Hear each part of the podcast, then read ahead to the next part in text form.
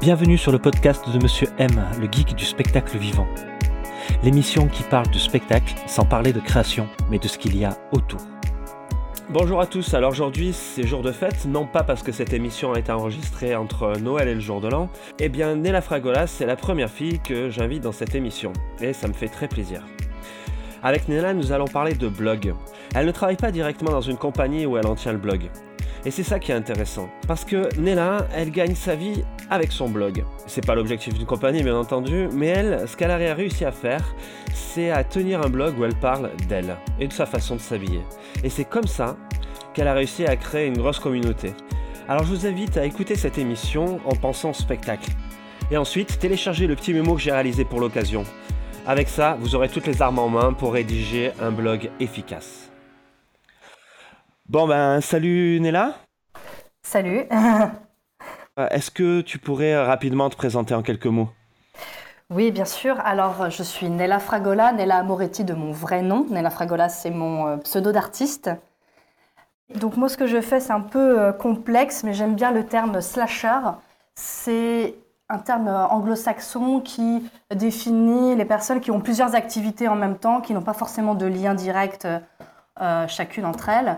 Et ça me correspond très bien puisque je suis blogueuse, slasher, euh, enfin slash, euh, blogueuse slash écrivaine slash euh, modèle photo slash comédienne.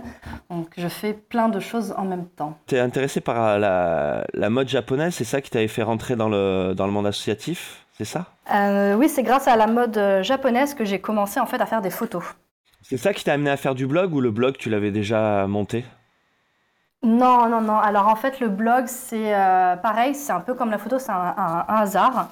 Je me suis jamais dit tiens je vais faire un, blog. Euh, vraiment c'est au début j'avais des pages euh, bah, pour suivre mes amis.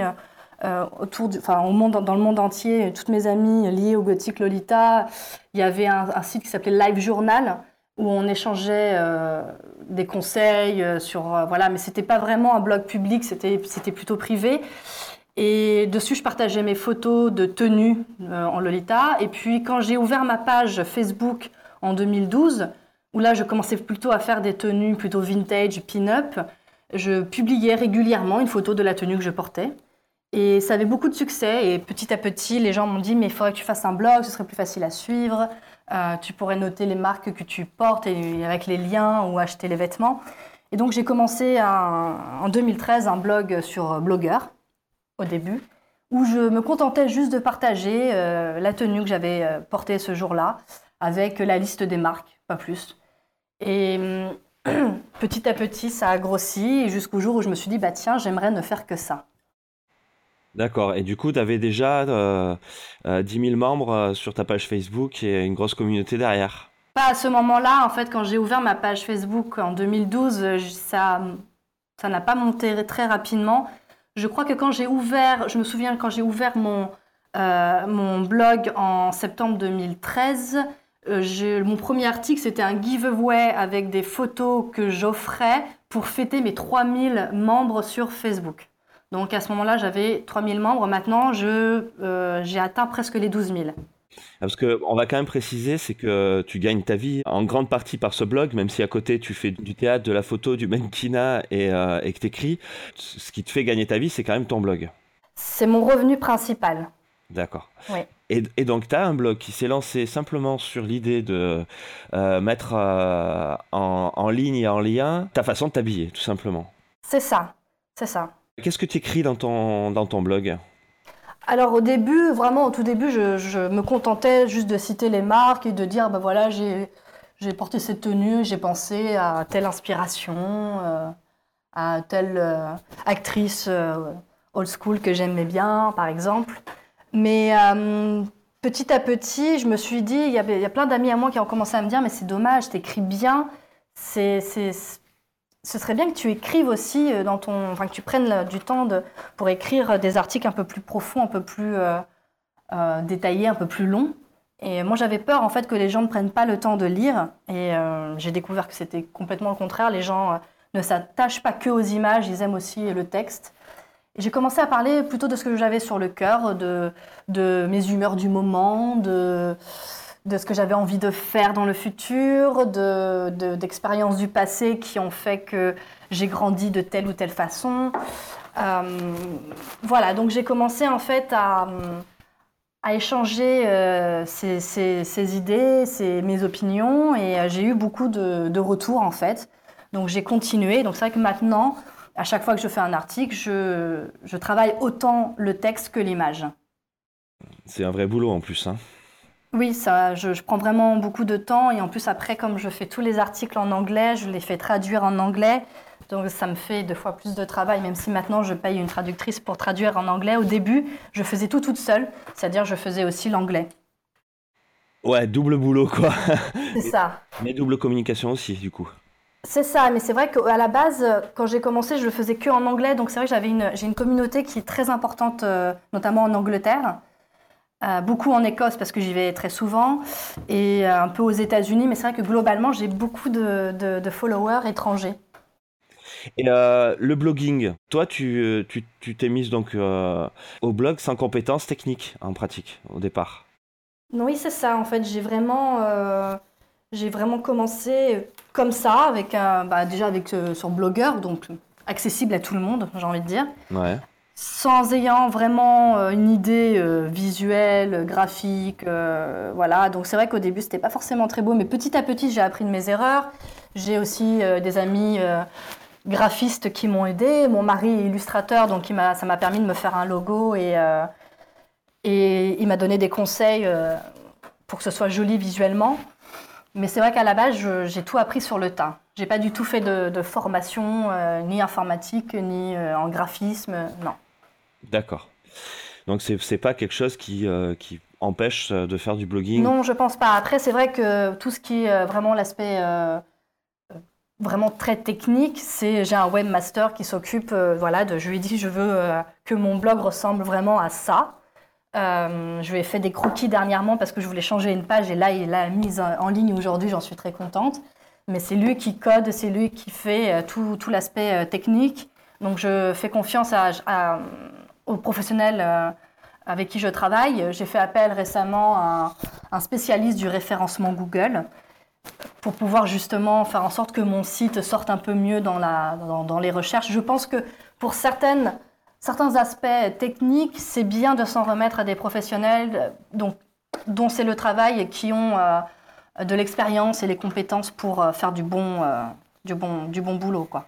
Oui, surtout que le frein en plus que les gens ont qui est ouais mais derrière après moi si je veux faire des modifications je pourrais pas ça marche plus forcément parce que ton site c'est un WordPress c'est ça? Oui. Euh, et un WordPress, c'est quelque chose que tu peux quand même euh, euh, vachement mettre à jour. C'est-à-dire qu'il peut y avoir un travail et une, administration qui va être mise en place par le, webmaster, qui lui va, va plus mettre les mains dans le, les mains dans le cambouis.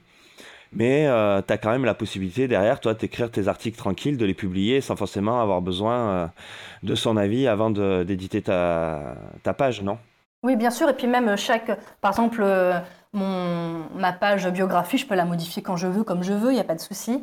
Et euh, il y a beaucoup de choses que j'ai apprises grâce à mon webmaster parce que, comme au début, j'avais pas beaucoup d'argent, que je pouvais pas le payer à la hauteur qu'il le méritait, hein, euh, il m'a, euh, on a passé une après-midi où il m'a fait une petite formation WordPress et ça m'a permis de gérer un minimum seul. Voilà, donc je sais faire, je ne suis pas capable de coder dans mon, dans mon site, mais je suis capable de bouger une catégorie, d'en créer une nouvelle, de créer une nouvelle page, de la publier. Je suis quand même capable de faire un minimum. Ouais, ça c'est essentiel. Moi, c'est ce que je fais quand je fais des sites internet pour des compagnies. C'est que euh, je passe euh, une, journée en fait avec elles, où on fait de la formation et on, finalise le site internet pour que euh, ils puissent voir aussi comment c'est fait à l'intérieur et qu'ils puissent, ouais, c'est ça, modifier les catégories, c'est l'essentiel. Hein. Oui. Ce qu'il ne faut pas oublier, c'est que c'est le genre de métier, que ce soit des métiers artistiques ou des métiers vraiment d'informatique, de graphisme, c'est des métiers où on apprend tous les jours, donc il ne faut pas avoir peur, je pense, de poser des questions. Peut-être que la question va paraître bête, mais vaut mieux paraître idiot et avoir une réponse que ne pas réussir à faire quelque chose et casser son site ou voilà. Je pense qu'il ne faut pas hésiter à demander de l'aide. Ouais, ça c'est clair. Clair. et puis euh, ça dérange pas en plus, ça fait plaisir. Et je trouve qu'il y a beaucoup de partage dans, dans ce milieu-là, que ce soit euh, dans les forums ou même euh, en humain. Les gens ils sont pas avares de d'aider, d'accompagner quoi. Oui, oui. Et puis, enfin moi il y a plein de fois, mon webmaster pouvait pas me répondre, c'était quelque chose d'urgent. On fait une recherche Google, on trouve rapidement un, tutoriel, on suit le tutoriel et on, arrive souvent à se débrouiller sans son webmaster dans les cas d'urgence. Euh, je pense qu'il ne faut, pas, oui, faut pas hésiter en effet, euh, soit à poser des questions à son webmaster, soit euh, à quelqu'un qui s'y connaît un peu, ou aller voir sur les forums, sur les sites spécialisés. On trouve souvent plus rapidement une solution que ce qu'on pourrait imaginer.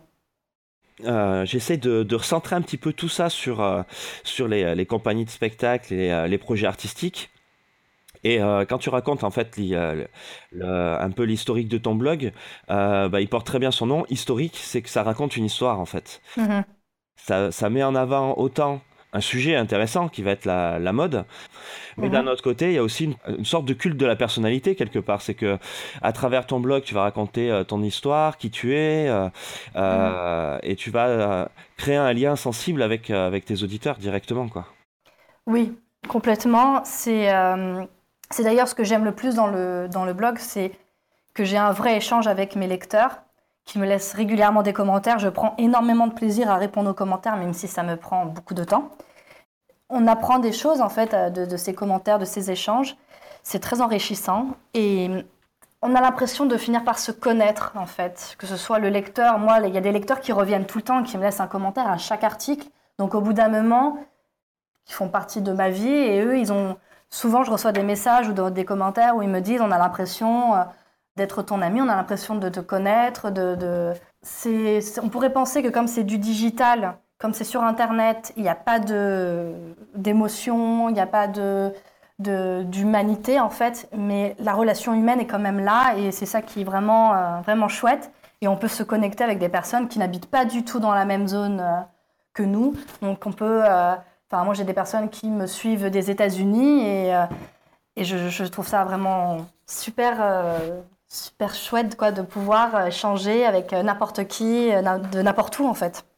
Ouais, et ça me fait dire que euh, une compagnie de spectacle, elle peut très bien créer un blog dans lequel elle va raconter soit l'histoire de la création de la compagnie, que ce soit de la mise en place d'un collectif, que ce soit la création d'un spectacle, pouvoir faire vivre tout le processus de création ça peut être aussi un sujet qui intéresse, euh, qui peut intéresser des programmateurs. Comment euh, s'organisent les tournées, euh, comment on vit en tournée, et puis donner des conseils à droite à gauche sur comment accueillir. Il y a des tas d'idées qui, qui viennent de sujets de blog en fait. Et pour toi, la recette d'un bon blog, c'est quoi? Si on devait décortiquer en fait toi ce que tu as réussi à mettre en place et avoir une sorte de recette toute prête? Alors, bon, ça c'est vraiment mon opinion personnelle, mais je pense que c'est euh, assez vrai sur pas mal de points. La première chose, le blog, il faut qu'il soit attirant visuellement. C'est-à-dire, si on va sur un site, que les photos sont floues, pas jolies, que le texte, euh, euh il est écrit avec des polices moches. Il faut vraiment que d'abord, au premier abord, on n'a que quelques secondes avant que la personne ferme son onglet. Donc, pour qu'elle reste que son onglet reste ouvert sur cette page Internet, il faut que la page soit attirante. Donc il faut de belles photos. Ça, c'est vraiment primordial. Il ne faut pas hésiter à travailler avec un photographe professionnel qui fait une petite dizaine de photos qu'on utilise pour plusieurs articles s'il faut, si on n'a pas un gros budget. Mais vraiment, de belles photos, c'est très important. De belle qualité, pas flou, pas pixelisé, ça c'est vraiment euh, rédhibitoire. Il faut donc que ce soit lisible, c'est-à-dire s'il y a des onglets partout, des, euh, euh, trop d'informations, que trop de polices différentes. Enfin, il faut que ce soit agréable à l'œil et que ce soit assez. Euh, enfin, moi j'aime bien quand, quand ça reste simple le design. Quand on en fait trop, je trouve que ça devient vite oppressant presque. Je j'aime pas quand J'aime bien pouvoir voir tout d'un coup, de visualiser. Alors ici, il y a le menu, et puis là, il y a euh, les catégories sur le côté. je vois la photo, je vois le texte, et c'est bon, je, j'arrive tout de suite à, comment dire, à apprécier le site euh, juste en un coup d'œil. Et après, il suffit de lire le. Une fois que cette étape-là est passée, là, je vais lire le texte. Et ensuite, il faut que le texte soit aussi de qualité. Il faut qu'il soit bien écrit. Il ne faut pas faire de fautes d'orthographe. Il faut respecter un minimum la, la typographie, il ne faut pas mettre une virgule n'importe où. Enfin voilà, c'est le minimum. Il ne faut pas hésiter à se faire corriger si on a des petits problèmes d'orthographe. Moi, je suis dyslexique, hein, donc je me fais corriger par, par une amie parce que souvent, je mélange de voyelles ou de consonnes. Enfin bon, voilà. Moi, je suis une grosse tâche en orthographe. Il faut que je me fasse corriger trois fois à chaque fois. C'est juste infernal. Oui, mais il faut pas, enfin, il y a rien de honteux. On n'est pas tous, euh, on n'a pas tous les mêmes. Voilà. Enfin, moi, j'ai une amie, euh, les correctrices professionnelles, euh, l'orthographe, la grammaire, tout ça, elle connaît par cœur. je lui fais confiance. Je sais que quand je lui donne un texte, après, il y a zéro faute derrière. Donc ça, c'est vraiment très important. Ensuite, je pense que ce qui est aussi primordial, c'est se rendre accessible. C'est-à-dire, comme je, on disait tout à l'heure, un site internet, c'est digital, c'est il, y a pas, il faut mettre un peu d'humanité dans, dedans, en fait. Il ne faut pas que ce soit un texte euh, hyper corporate, euh, genre type entreprise, euh, les, sites d'entreprise vitrine, où là, il faut juste être, avoir un message clair et puis professionnel. Je pense que là, il faut un blog. L'avantage, contrairement à un site vitrine, c'est que on a cette possibilité d'exprimer un peu ses sentiments, de mettre une petite touche d'opinion personnelle, de de glisser quelques métaphores. On peut s'amuser en fait avec un blog et c'est ça qui va attirer le lecteur. Si il se sent, euh, il faut qu'il se sente concerné par le texte. Donc c'est vrai que ça peut être intéressant de, si par exemple on parle, si une compagnie spectacle parle de la création de la compagnie, bah, d'expliquer euh, avec, avec un peu d'humour euh, les déboires que la compagnie a au début, s'ils ont galéré à trouver une salle pour répéter, enfin ce genre de choses. Vraiment, c'est c'est bien de rendre un peu amusant, un peu positif, euh, même si on peut parler de choses un peu négatives parfois, mais de le tourner toujours de façon à ce que ça puisse être intéressant, qu'on puisse apprendre quelque chose. Ouais, ou vivre euh, quelque chose aussi. C'est ça. on doit écrire un article autour d'un contenu, de qu'est-ce qu'on veut euh, donner à l'auditeur, mais par-dessus, il faut pas hésiter à mettre son humain, en fait, parler de soi. Quand on lit l'article, il faut qu'on sente que la personne qui l'a écrit a eu envie de partager quelque chose, qu'elle l'a pas fait parce qu'elle était obligée. C'est vraiment qu'elle a écrit quelque chose qui lui faisait plaisir. Parce que le plaisir, ça se ressent aussi dans l'écriture. Quand on écrit quelque chose qu'on n'a pas envie, euh, je sais pas, je repense à quand j'étais euh, au collège ou au lycée et qu'il fallait écrire une rédaction sur un thème qui me plaisait pas, j'y arrivais rarement. Parce que c'est difficile d'écrire quelque chose qui ne nous plaît pas. Mais avec un blog, l'avantage c'est que c'est personnel, donc on peut réussir à partager quelque chose qu'on a vraiment envie de partager. Et ça se sent tout de suite. Euh, savoir à qui on écrit aussi.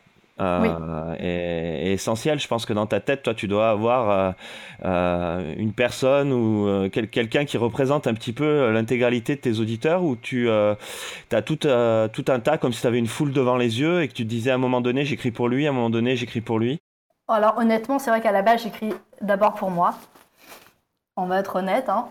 J'écris d'abord pour moi. Euh, j'ai une écriture très introspective euh, où je remets en question un petit peu facilement tout. Je suis une personne qui prend beaucoup de recul. Je me braque pas facilement quand on me fait des réflexions. Au contraire, je, suis en perpétuel travail sur moi-même. Et, euh, et c'est quelque chose que j'ai envie de partager avec les autres parce que je me dis que bah, dès qu'on me donne un conseil et que ça me fait réfléchir, cette personne qui m'a donné le conseil, bah, elle a appris quelque chose avant moi, en fait, et elle me l'a partagé. Et parfois, je, en fait, souvent, mes articles, c'est de la réflexion intérieure que je partage aux autres. Et je leur demande toujours, et vous, qu'est-ce que vous avez... Euh, est-ce que vous avez déjà vécu ce genre de situation? Est-ce que, euh, est-ce que vous pensez la même chose euh, j'ai envie de justement. Euh, c'est pour ça que je prends beaucoup de plaisir en fait à lire les commentaires derrière, parce que les personnes répondent souvent à ces questions, euh, elles réagissent à ce que j'ai dit en me disant alors moi je suis pas d'accord, je pense que c'est plutôt ça comme ça, ou si je demande un conseil, parce que parfois je demande des conseils ouvertement, les personnes m'en donnent et euh, elles me disent ah, mais je pense que peut-être tu pourrais essayer ça et moi j'ai essayé ça par le passé, ça a fonctionné. En fait, quand j'écris, je le vois comme un dialogue, je pense, à la fois avec moi-même et euh, à la fois avec euh, mes lecteurs. Et c'est vrai que comme j'ai des lecteurs assez récurrents, au niveau des commentaires en tout cas, parce que j'en ai beaucoup qui viennent, qui lisent l'article, et puis qui commentent pas forcément. J'ai à peu près 15-20 euh, commentaires à chaque article minimum. Et c'est vrai que c'est souvent les mêmes. Et dans ce cas, bah, c'est vrai que je, pense un petit peu à eux, je pense un petit peu aussi à mes proches. Il y a des questions, je pense, qui sont un peu existentielle et qu'on se pose tous un moment ou un autre. Donc je pense que ce que j'échange peut toucher beaucoup de personnes. Après, c'est vrai que les personnes qui suivent mon blog, ils, le suivent euh, parce que c'est moi derrière. Il y a le personnage Nella Fragola qui, qui d'ailleurs est vraiment moi maintenant. Ça n'a pas toujours été le cas par le passé. Euh, il y avait un sacré décalage entre ce que je montrais euh, sur Internet et ce que j'étais dans la vraie vie. Maintenant, je suis vraiment euh, ce que je décris ou ce que j'échange et ce que je me montre en photo euh, sur le blog. Et c'est vrai que c'est c'est un peu ça que j'ai envie de partager aussi. C'est un petit bout de moi. Dans tous les cas, j'aime j'aime écrire, donc c'est toujours un plaisir pour moi. je crois vraiment que si une compagnie elle doit lancer un blog, l'essentiel c'est d'avoir vraiment un, sujet qui nous tienne à cœur et, euh, et, de le partager euh, le, plus, le, plus ouvertement, le plus humainement possible pour qu'il y ait vraiment un lien qui, qui, se mette en place à la lecture en fait. Hein. C'est ça, il faut, euh, il faut un peu, enfin même beaucoup de passion en fait. Est-ce que ton blog il te permet de, de ramener du monde juste par rapport à des mots-clés sur Internet? Alors oui, mais pas que. En fait, c'est ce que j'explique souvent quand je donne des conseils à d'autres entreprises, à d'autres personnes avoir un bon contenu dans un blog et euh, avec euh, des, euh, publications hyper fréquentes, genre deux ou trois fois par semaine, c'est pas ça qui va rapporter le lecteur sur le blog. Il faut qu'il y ait en effet un bon référencement Google, donc un référencement Google naturel avec donc les mots-clés qu'on peut mettre dans les titres, dans les descriptifs de l'article. moi, je travaille avec un, un, professionnel du référencement Google qui, lui, va faire tout ce qui est AdWords et vraiment travail de référencement encore plus poussé, où là, on paye un mot-clé, donc c'est encore mm. différent. Il y a l'optimisation du site internet et euh, la mise en place du site internet pour qu'il soit visible sur Google. Quand on dit naturellement, c'est en tapant euh, une recette de mots-clés. Euh, c'est ce qu'on va voir apparaître dans le moteur de recherche, mais qui ne sera pas lien sponsorisé. C'est ça. ça, ça c'est l'optimisation, c'est ce qu'on appelle du SEO. C'est ça. Euh, ce que tu délègues, c'est euh, du référencement payant, c'est-à-dire d'être visible euh, sur Internet. On peut appeler ça la publicité Internet, hein, que ça soit apparaître dans les liens sponsorisés sur Google ou apparaître dans une annonce Facebook. Ou, ou sur d'autres espaces alloués sur Internet. C'est ce qu'on appelle le CEO, c'est du, du référencement aussi, ça tourne autour de mots-clés, mais par rapport à, à réussir à faire venir, par rapport à du payant en fait. C'est ça. Donc ça, je pense que, enfin moi, ça fait depuis peu que je fais la version payante. Ça m'a mis beaucoup de, j'ai pris beaucoup de temps en fait à, bien optimiser euh, déjà mon référencement naturel. Euh, comme je cherche des clients, évidemment, pour moi, c'est intéressant d'avoir un référencement sur des sites. Sur certains sites, évidemment, on a, on a bien sélectionné où on allait faire la pub sur Internet. Ça, c'est important aussi. Euh, mais là où je passe beaucoup de temps, c'est euh, à promouvoir moi-même mes articles. C'est-à-dire, dès que je publie un article, je vais le partager aussi souvent que je peux sur différents groupes, par exemple des groupes Facebook de blogueurs, euh, sur, enfin, je vais aller commenter sur d'autres blogs, je vais échanger avec des personnes qui ont écrit sur le même thème. Enfin, vraiment, le plus dur, je pense, c'est toute la promotion autour de l'article. C'est pas écrire l'article, c'est pas c'est pas ça qui va attirer le lecteur. Il faut aller le chercher vraiment, et donc c'est ça qui prend le plus de temps. Vaut mieux faire qu'un article par semaine et passer le reste de la semaine à promouvoir cet article pour qu'il soit le plus visible, pour qu'il pour qu'il euh, y ait vraiment le plus d'interaction possible, plutôt que euh, passer sa semaine à faire trois articles. Mais comme on a fait trois articles, on n'a pas le temps d'aller promouvoir ces trois articles, donc personne ne va le voir. On est d'accord. Alors là, je pense tout de suite, à, je suis une compagnie de spectacle. À chaque fois que je vais rédiger un article pour mon blog qui va parler de la création de mon spectacle ou euh, de, notre sujet, c'est l'occasion pour moi de réaliser une campagne de communication.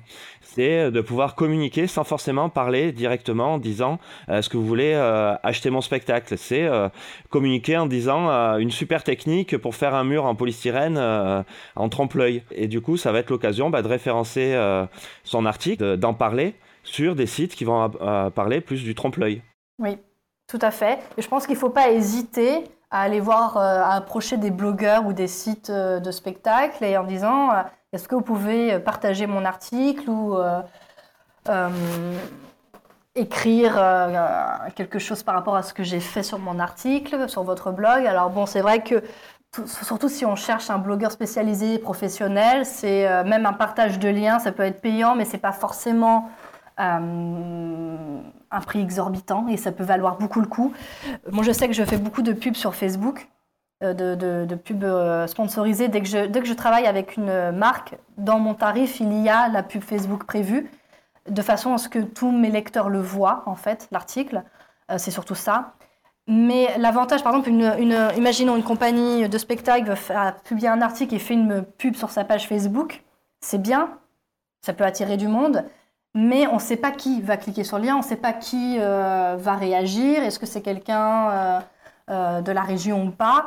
Euh, même si on cible beaucoup en disant alors on veut toucher que les personnes de Paris, qui va réellement, euh, combien de Parisiens vont réussir à voir la pub, c'est difficile à savoir. Alors que si on approche un blogueur professionnel, ce blogueur, il a une communauté qui le suit déjà, une communauté fidèle et qui va faire confiance. Il y a un rapport de confiance qui s'est créé entre les lecteurs et enfin entre la communauté du blogueur et le blogueur. Moi, c'est le cas, c'est-à-dire souvent quand je vais donner un code promo, je sais que mes lecteurs, ils savent que c'est pas une arnaque, ils savent qu'ils vont prendre le code, ils vont réellement avoir une réduction derrière. Donc il y a plus de... On, sait déjà quelle est la cible qu'on va avoir quand on approche un blogueur qui va nous aider à faire la communication. Donc c'est vrai qu'il ne faut pas hésiter à aller voir donc, des sites professionnels pour pouvoir faire sa communication parce que tout de suite, on va cibler la bonne, euh, la bonne catégorie de personnes qu'on veut euh, toucher il ne faut pas oublier en fait que ce, travail-là là, peut paraître inexistant. C'est-à-dire si vous tapez blog spectacle sur internet, bah, vous en trouverez 3 4 qui vont être liés à des thématiques artistiques. On dira mais alors là mais je vais pas pouvoir être publié, je vais pas pouvoir euh, faire un truc qui va cadrer. C'est souvent ça qu'on a comme problème et il faut retenir un truc, c'est que il faut passer par la petite entrée. Euh, si vous arrivez directement, salut, est-ce que je, voudrais publier chez toi un article? Non, ça marchera pas forcément comme ça de bout en blanc. il faut pareil, comme ce qu'on disait tout à l'heure, c'est créer un lien. Et ce lien, il, se fait aussi avec les gens avec qui on va vouloir euh, parler euh, sur euh, d'autres sites internet. Et c'est bien de commenter ce qu'ils disent, ce qu'ils font, et de, leur envoyer un petit mail. Salut, j'ai lu ce que tu as cet article-là, c'est super. ça me fait dire que j'aimerais bien moi aussi pouvoir publier sur ton site et gérer un article à te proposer. Oui. Alors, il ne faut pas hésiter aussi à. Enfin, pour un, par exemple, je pense à une compagnie de spectacle, il n'y a pas besoin d'aller voir que les sites liés au, spectacle. Moi, par exemple, je travaille régulièrement avec le Grand Théâtre de Provence à Aix-en-Provence. Euh, le Grand Théâtre, c'est quand même le, grand, le plus grand théâtre euh, de, de la région. Euh, J'cite, il m'invite régulièrement à voir un spectacle. Moi, je fais un compte rendu derrière.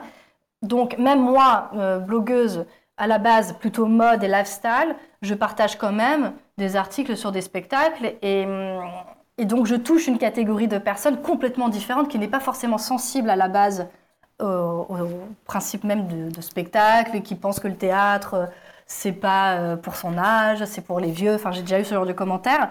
Mais le fait que tout d'un coup, il y a euh, euh, le Grand Théâtre de Provence qui invite les, plus, les blogueurs les plus influents de la région, à voir des spectacles et à prendre un verre avec les artistes après euh, euh, VIP.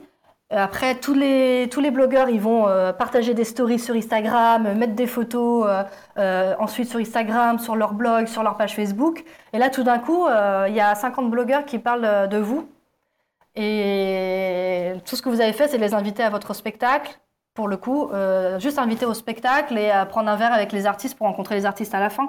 Et ça, c'est pas je pense que c'est une très bonne stratégie euh, aussi de communication, c'est d'inviter quelques spectateurs à voir le spectacle et, euh, et en échange, il y a toujours un retour parce qu'il y a là, il y a, du donnant-donnant, donc il y, a, il y, a, la rémunération qui peut être euh, demandée pour certains blogueurs un peu plus influents, mais Généralement, quand on est blogueur, on aime bien se faire inviter à des soirées, c'est toujours agréable et ça permet aussi de se faire des rencontres plus sérieuses professionnelles derrière. Donc euh, on y gagne toujours en fait à ce genre d'échange. D'accord. C'est vrai que c'est une démarche que euh, je pense peu de diffuseurs, les diffuseurs, c'est les vendeurs de spectacles, ont dans leur démarche de mise en réseau et de communication. Dans le, dans le sens où ils vont inviter euh, beaucoup la presse, la radio, euh, après, ils vont à côté de ça inviter des programmateurs, donc euh, des, des, gens susceptibles directement d'acheter le spectacle, mais ils vont pas forcément penser aux blogueurs influents. Et c'est vraiment dommage parce que c'est la nouvelle façon de communiquer maintenant. Il faut savoir que l'avantage euh, de passer par un blogueur, c'est que les gens qui suivent le blogueur, ils vont pas forcément voir la pub. C'est de la pub. Euh, alors qu'un blogueur, c'est pas vu comme de la pub, même si ça en est, même si c'est de la communication, parfois et même très souvent, de plus en plus rémunéré par des, entreprises et compagnies. Les lecteurs vont pas le voir forcément comme de la pub. Ils vont pas le voir comme du contenu sponsorisé, même si ça en est. Le blogueur a une relation euh, presque amicale avec ses lecteurs et sa communauté. Tu aurais des conseils à donner pour euh, quelqu'un qui voudrait lancer un blog maintenant, bah, sur les étapes qu'il va traverser, ou sur les, des, des conseils à lui donner pour, euh, pour bien lancer son blog? Je pense que la première chose, c'est à quoi va servir le blog? Il faut se poser la bonne question à ce niveau-là, c'est à quoi va servir le blog? Comment je l'imagine? Est-ce que ça va être juste un site vitrine ou est-ce que je veux partager, enfin qu'est-ce que je veux partager en fait? Est-ce que c'est un blog où je vais inviter des gens ou est-ce qu'il n'y a que moi qui va écrire dessus? Est-ce que j'ai le temps d'écrire dessus C'est ça aussi qu'il faut se demander. Euh, est-ce que je mets quelqu'un euh, à qui je donne des thèmes? Et je pense que ça aussi, c'est important de lister tout ce qu'on peut dire, les thèmes. Savoir, euh, il faut commencer. Moi, j'ai commencé avec beaucoup trop de catégories au début. Donc là, j'ai, c'est justement ma, ma, nouvelle page, j'ai mis que six catégories. Ce qui est quand même pas mal, mais six catégories que j'utilise vraiment. Avant, j'en avais 12 ou 13. J'avais le double. Donc c'était vraiment pas pratique. Donc je pense qu'il faut passer beaucoup de temps à se dire de quoi je peux parler, sur quel thème et comment je les, traduis en catégories.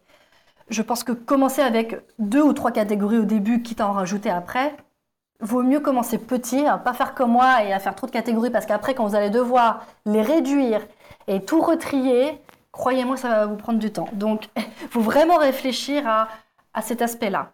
Euh, comment le blog va être organisé en thèmes et en catégories.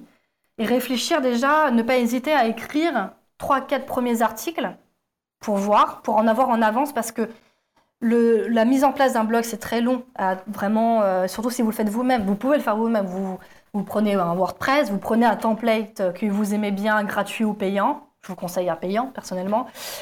C'est abordable, ça peut vous prendre énormément de temps, parce qu'évidemment, quand, quand on l'a jamais fait, au début, ça prend du temps, ça prend plus de temps que quelqu'un qui, sait déjà le faire, mais c'est faisable.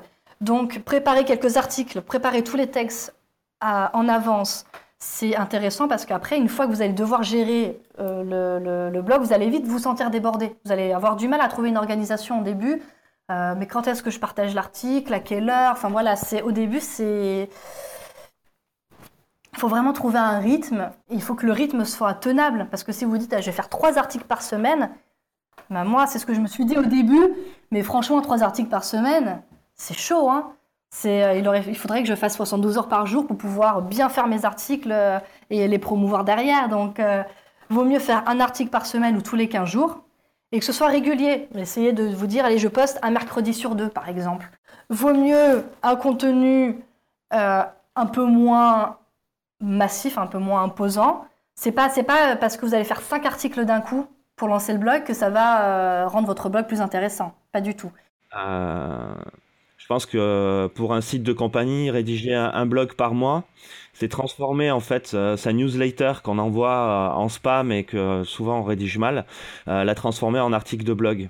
Et au lieu d'avoir euh, plein de nouvelles qu'on va annoncer, ben on va en annoncer une, mais bien, et on va l'annoncer correctement.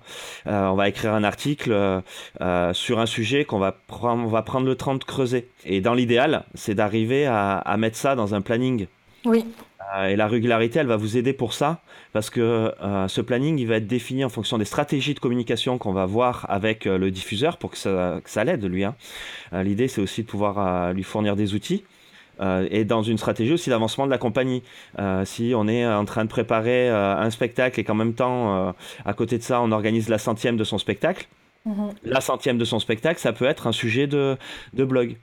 ça peut être aussi un sujet de blog de, de parler de la création de son spectacle. Mais il va falloir choisir quel sujet collera mieux à quelle période, en fonction de comment on va vouloir avancer et, de, de, et puis, si possible, de l'écoute des gens. Mais ça, c'est autre chose. Pourquoi est-ce qu'une régularité, c'est si important? Tout le monde dit que c'est très important d'être régulier dans le blog. Pourquoi? Parce que, euh, imaginons, euh, alors c'est pas que sur le blog, d'ailleurs je pense que ça peut être sur Instagram, ça peut être sur Facebook, si euh, vous publiez cinq nouvelles dans la semaine et ensuite pendant un mois rien, bah, les gens ils vont se dire bon bah le blog il est mort en fait, il n'y a personne qui s'en occupe quoi. Les, lecteurs, les, personnes qui ont vu une première fois un premier article, ils vont se dire ah bah tiens euh, j'ai vu qu'elle a publié euh, déjà deux trois articles, je suis allée voir les deux trois premiers articles, il va prendre peut-être au, bout d'un moment le réflexe lui-même d'aller voir s'il y a une nouvelle euh, publiée sur le blog ou sur le, site. Donc moi, je sais que sur, par exemple, sur Instagram, j'essaie de poster une photo tous les jours ou tous les deux jours. Et je me suis rendu compte il y a une fois où j'ai été malade, j'ai pas pas pu poster de la semaine. J'ai tellement habitué mes followers à avoir un contenu assez régulier. J'ai eu je ne sais pas combien de commentaires en message privé me demandant mais est-ce que tu vas bien? Est-ce que ça va? Est-ce que tu es malade? Enfin, ils se sont inquiétés pour moi quoi. Donc euh, je ça veut dire que ils s'attendent à avoir ce contenu. Au bout d'un moment, on s'attend à avoir cette, euh, cette mise à jour régulière. C'est le principe de la force d'une communauté et moi j'appelle ça la durée d'engagement. C'est-à-dire que euh, quand euh, on va s'inscrire à un club théâtre par exemple, on va s'engager sur une certaine durée et c'est parce que le club théâtre il revient toutes les semaines qu'il reste dans notre tête et qu'on continue à avoir envie d'y aller.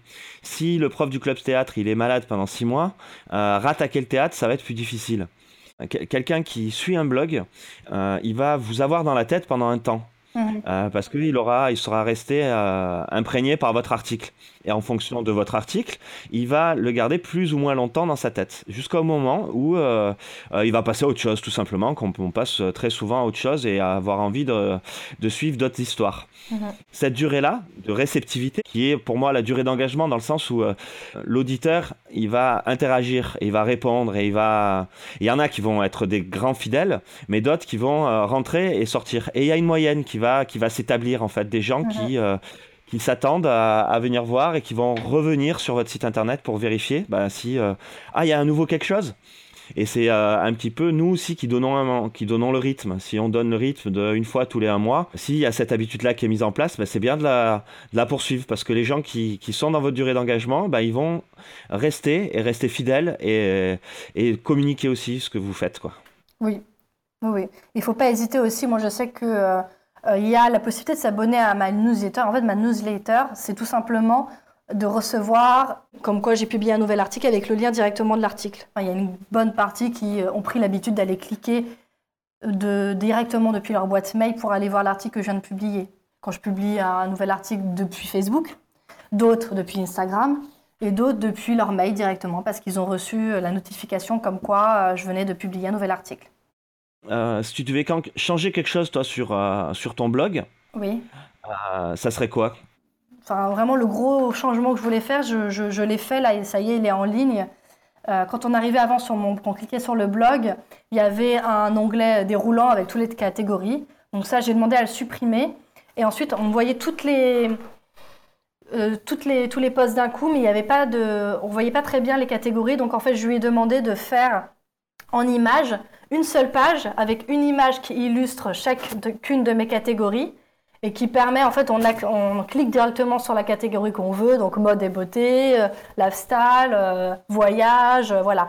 Et, là, tout de suite, c'est beaucoup plus clair et je suis très contente et ça ça m'a permis, en fait, je crois, je, je, supporte plus les, les onglets déroulants. Je trouve que c'est aller scroller pour aller trouver le bon anglais, ça me, ça m'exaspère moi d'aller faire ça sur d'autres sites. Donc j'ai voulu enlever ça sur mon, sur mon propre site et euh, j'ai demandé à supprimer certains anglais parce que euh, sur, sur le, la barre de menu j'avais trop d'informations. Je lui ai demandé des petits détails comme mettre contact en bas et pas en haut, pour que ce soit le plus vide, enfin le vide possible, mais pas dans le sens négatif, hein, mais dans le sens euh, je veux que les gens y voient l'information la, plus importante en première. Donc euh, blog, biographie, travailler avec moi. Voilà, c'est tout. Un truc qui est essentiel quand on crée un site internet, c'est toujours réfléchir au chemin.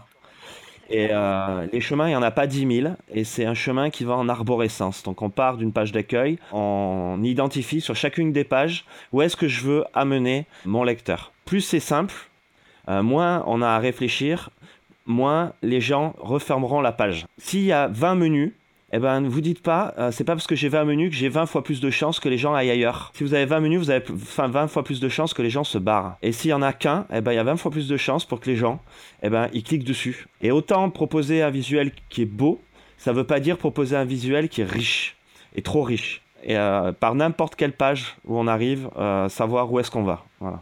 Oui, c'est vraiment, et ça c'est mon erreur du début en fait, c'est d'avoir, j'ai cette tendance-là malheureusement à être tellement euh, obsessif au niveau de l'organisation que tout doit être trié et sous-trié et sous-sous-trié et sous-sous-sous-trié. Et je me suis vraiment perdue là-dedans et j'ai passé une semaine à devoir supprimer toutes les catégories que j'avais faites pour en recréer, pour retrier mes 300 articles que j'ai fait dans le passé pour mettre dans les bonnes, euh, catégories j'ai supprimé toutes les étiquettes parce que j'avais des étiquettes. Donc mes étiquettes, c'est mes mots-clés qui permettent de mettre en relation des articles qui ne sont pas forcément dans la même catégorie, mais qui ont des liens sur la mode sur un voyage, voilà.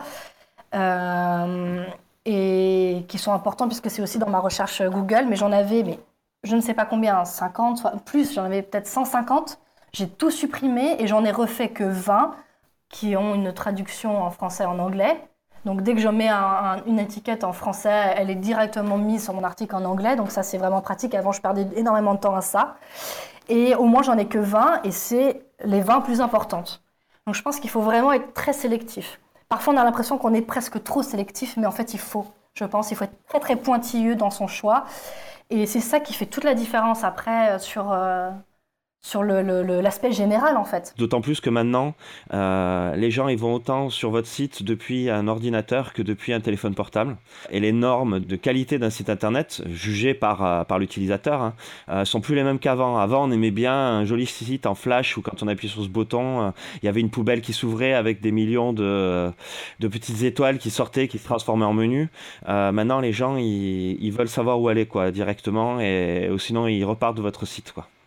Et c'est très très important de tester son site sur différents serveurs, sur différents ordinateurs PC, Mac, et euh, de tester sur tablette et de tester sur, euh, euh, smartphone, mais iPhone, Samsung, enfin sur Android ou sur iOS, ça, peut complètement changer. Donc il faut que la, le site internet soit compatible avec tous ces formats-là. Donc c'est aussi pour ça que faire simple, ça peut être bien parce que c'est plus facile d'adapter pour tout.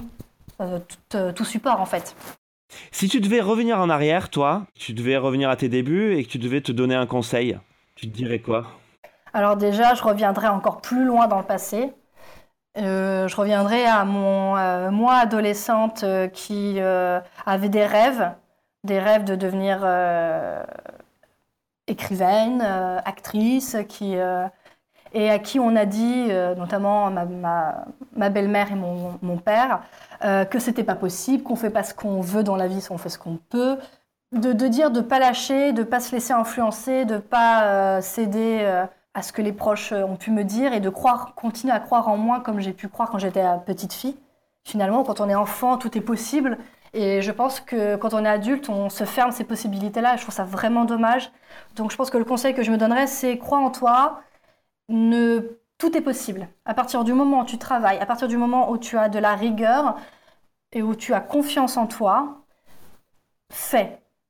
Euh, c'est comme dirait Maître Yoda, fais ou ne fais pas, il n'y a pas d'essai. voilà, je suis une grande fan de Star Wars, mais je trouve que cette phrase est tellement vraie pour, euh, pour la, réalité, le quotidien. C'est euh, ouais, le conseil que je me donnerais, c'est fonce, fais, tu, tu, tu te plantes, c'est pas grave. Je me suis plantée plein de fois sur mon parcours. J'ai mis dix ans pour arriver à ce que je voulais faire vraiment. Euh, mon grand-père me disait tout le temps, échouer, c'est réussir. Parce que si tu échoues pas, ça veut dire que tu n'essayes pas. Si tu échoues, même si tu échoues 100 fois, à la fin, tu vas arriver par réussir. Parce que c'est en échouant qu'on apprend et qu'on se perfectionne et qu'ensuite on arrive à atteindre son but. Donc il ne faut pas avoir peur de se tromper. Là, je me rends bien compte que par exemple pour le blog, c'est des choses bêtes, mais euh, si je revenais il y a trois ans, je me dirais, mais non, fais pas 50 catégories, et fais pas ça comme ça, et puis ça, c'est pas joli, et puis euh, non, trois articles par semaine, mais t'es folle, t'y arriveras jamais. Euh, c'est trop, fais, fais qu'un seul article. Mais ça, c'est des choses que j'ai appris au fur et à mesure. Je, pense que voilà, il faut vraiment pas hésiter à foncer, à, se planter et à réessayer jusqu'à ce qu'on trouve la bonne recette. Alors là, je suis mais 100% d'accord avec toi et ça, ça va pour tout. Et c'est le, le point commun de toutes les personnes qui, euh, qui réussissent dans, dans, leur projet et qui sont heureux de ce qu'ils font. C'est euh, le, ce conseil-là, c'est de dire euh, si tu crois, eh ben vas-y. c'est tout. Oui, c'est ça, c'est ça. Après, il ne faut pas croire que c'est en restant assis sur son canapé que, que ça va marcher. croire en ses rêves, ça veut dire y croire, mais agir en fonction de, de la force de ses croyances. Il ne faut pas avoir peur de se lever le matin très tôt et de se dire qu'on va se coucher tard le soir parce qu'on a énormément de travail, parce que euh, quand on est en indépendant comme ça, moi je sais que je compte pas mes heures. Euh, les 35 heures, pour moi je connais pas. Hein. Ça, fait trois ans, je sais pas ce que c'est 35 heures. Et les vacances, euh, quand j'en prends, bah, je prends quand même mon ordinateur. Il y a toujours un moment ou un autre où je fais quelque chose lié au professionnel, même pendant mes vacances. C'est pas évident, c'est dur, mais ça vaut le coup. C'est-à-dire, ce qui est agréable, c'est de se dire ah voilà, j'ai fait ça pendant six mois non-stop, mais j'ai enfin quelque chose qui arrive. J'ai un truc positif qui me... Voilà, c'est la preuve que j'ai bien fait de pas de pas m'arrêter en chemin, de pas me dire oh, j'en ai marre, euh, j'arrête tout. Euh, euh, parce qu'il y a des moments où vraiment on en a marre, on a envie, on regrette presque le moment où on était salarié, on, on, se dit oh là là je suis fatigué, j'ai rien en ce moment, ce mois-ci j'ai pas eu un seul centime, je vais pas m'en sortir, j'ai trop peur pourquoi je continue à me lever tous les matins à 6 heures? Est-ce que vraiment euh, ça vaut le coup quoi? Et il y a toujours un moment où on a cette faiblesse-là. Mais si on arrive à avoir la force de dire allez non, on continue, euh, euh, je vais me battre jusqu'au bout, j'ai un rêve, je vais bien finir par y arriver, eh bien il y a toujours quelque chose de positif qui arrive derrière. Vraiment ça, j'en suis persuadée. Mais on doit être sa propre chance, on doit créer sa propre chance. On nous dit c'est pas possible, c'est pas possible, mais Le récit de disponibilité, c'est le, fondement qui fait que si on reste euh, dans une bulle, on finit par penser euh, uniquement par cette bulle. Et euh, si on va voir ailleurs et qu'on rencontre d'autres blogueurs, et eh ben on va se rendre compte que bloguer, bah, c'est gagner sa vie, c'est possible. Si on traîne avec des artistes qui ont réussi, ben, au final, on va finir par être convaincu qu'on peut réussir et ça va devenir normal la réussite. Il faut se, faire influencer par, par les, les situations qu'on génère. voilà. Mais d'ailleurs, on se fait des relations au fur et à mesure de personnes avec des personnes qui comprennent ce qu'on fait. Moi, j'ai plein de personnes, toutes les personnes qui ne comprenaient pas pourquoi je voulais euh, quitter un travail où je gagnais presque 1800 euros par mois euh, en, étant, en faisant juste de l'administration euh, et que j'allais bah, rien gagner au début ou très peu. Ils m'ont pas comprise et ces personnes-là, d'ailleurs, ne sont, pour la plupart, ne sont plus dans ma vie. Et si je peux me rajouter quelque chose, je dirais aussi que on est dans une période, je pense, de changement, c'est-à-dire, sérieusement, je pense que la façon dont on travaille va beaucoup évoluer. Il y a vraiment une volonté de changer la société, de changer les choses, un retour à, la qualité et pas à la quantité, un retour à... Euh, je pense que euh, c'est fini le temps où on rêvait, l'objectif de réussite sociale, c'était avoir énormément d'argent, la maison, le chien, la famille. Je pense que maintenant, on a vraiment une autre optique de ce que c'est que euh, la réussite. Je pense que maintenant, la réussite est plus personnelle. on a envie d'être euh, euh, riche d'expérience, on a envie d'être heureux, on a envie de s'épanouir dans son travail, on n'a plus envie de se, lever pour aller à l'usine et faire quelque chose juste pour gagner de l'argent et utiliser cet argent-là pour s'amuser juste le week-end et en vacances. Je pense que ce temps-là est révolu. Toutes ces personnes, bah, des blogueurs, des artistes, des artisans, combien de personnes quittent leur travail pour euh, se reconvertir et devenir ébéniste ou élever des chèvres euh, dans le Verdon. Euh, j'en connais plein. Et c'est vraiment une génération, on est dans une génération, dans une période de renouveau à ce niveau-là. Et on a tout à reconstruire, je pense. Et, et c'est quelque chose qu'il faut partager sur Internet, si on y croit, évidemment, parce que c'est...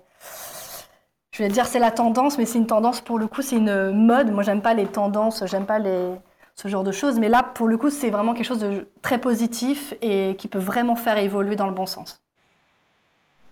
Bon, en tout cas, ben, merci à toi. C'était euh, super, un super moment. Euh, j'espère que ça, ça t'aura, ça t'aura quand même beauté de faire ça avec moi. C'était super, j'ai adoré. Et puis, euh, et puis bah, j'espère à, bientôt. Et puis euh, que, que ton blog prospère encore et encore et encore. On se retrouve euh, à 40 000 followers. Ah, j'espère aussi. Ce serait vraiment parfait. Voilà, cette émission est terminée. Je vous invite maintenant à vous rendre sur euh, la page du podcast. Hein. vous trouverez le lien dans la description de l'émission. Et de télécharger le petit dossier que j'ai rédigé. C'est un, un sorte de mémo d'une vingtaine de pages qui va vous donner des conseils sur comment rédiger un calendrier de publication, comment euh, euh, faire le lien entre les réseaux sociaux et votre blog. quel est vraiment l'objectif d'un blog qui va attirer les fans et attirer les programmateurs? Comment le faire, comment rédiger pour le web euh, en pensant au référencement, au champ sémantique, euh, aux balises. Euh, bah, bonne lecture. Alors la prochaine émission, ça sera avec Isabelle Leyer, qui est une journaliste culturelle. Elle nous parlera du pitch de compagnie et puis nous donnera un petit peu sa philosophie hyper positive sur l'état d'esprit qu'il faut avoir quand on lance une compagnie. Voilà, à bientôt